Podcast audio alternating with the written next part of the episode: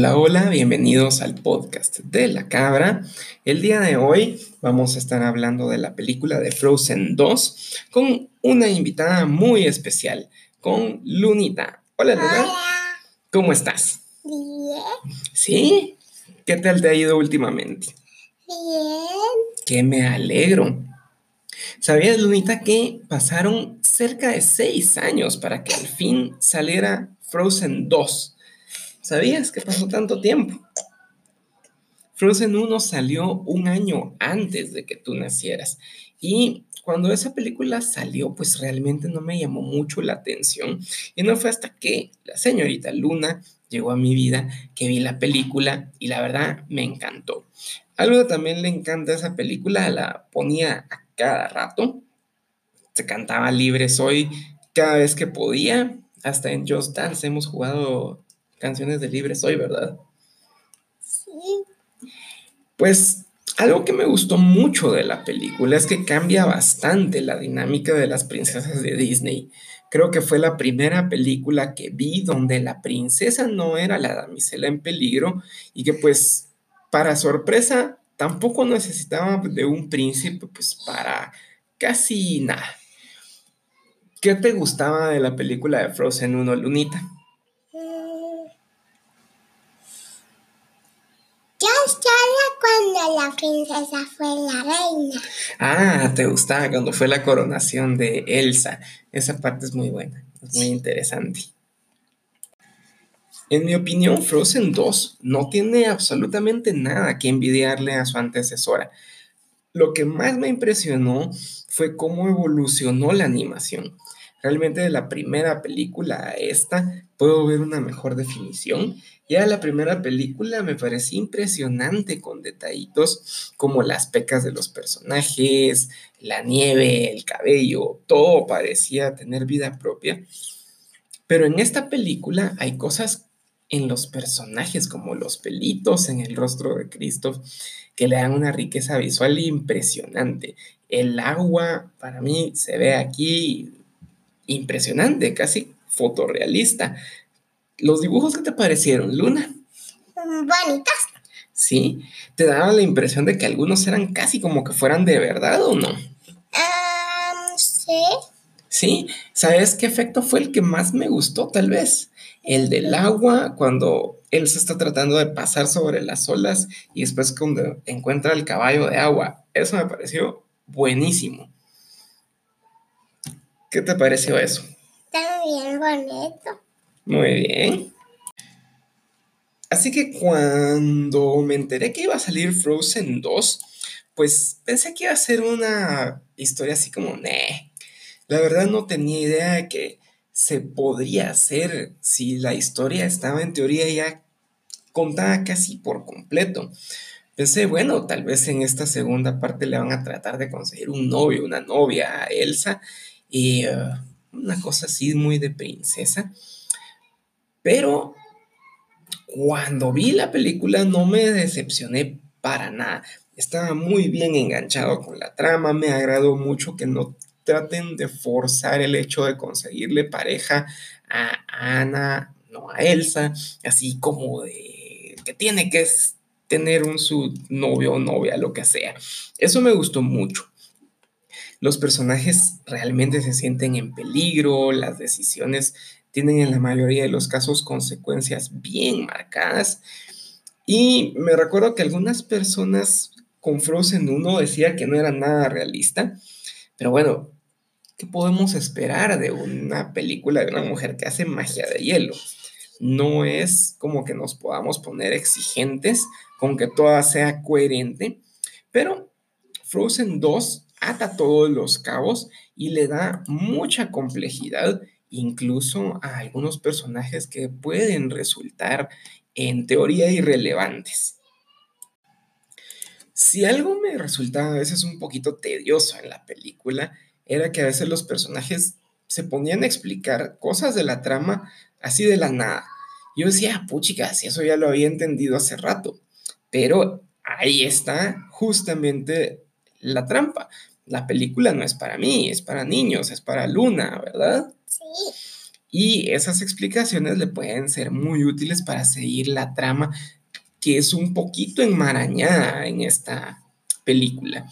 Que hablando justamente de la trama, algo que me agradó muchísimo es que los trailers de la película no me daban demasiadas pistas de qué iba a pasar.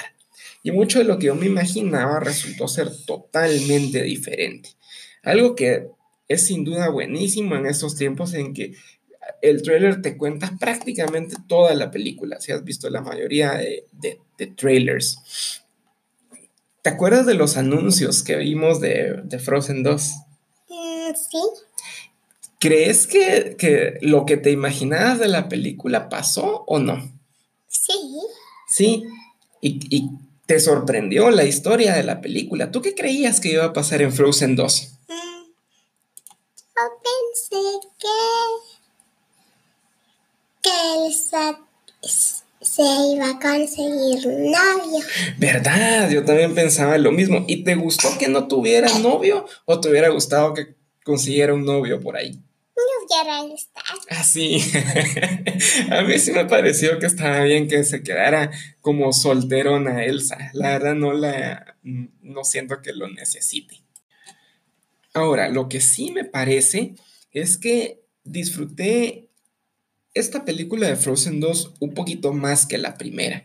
La aventura es un poquito más extensa, le da más valor a los personajes y nos deja pensando en algo. Primero, la primera pregunta, Lunita. ¿Qué película te gustó más? ¿Frozen 1 o Frozen 2?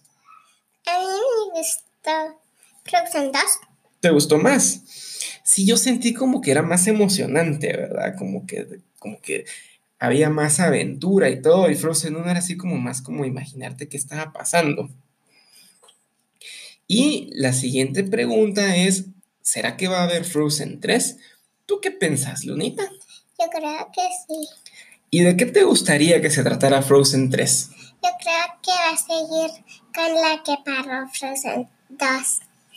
Ah, bueno, no nos vamos a meter muchos spoilers, pero ah, sí, digamos, no es que la película termine con un final abierto, pero sí hay un montón de otras cosas que podrían pasar, ¿verdad?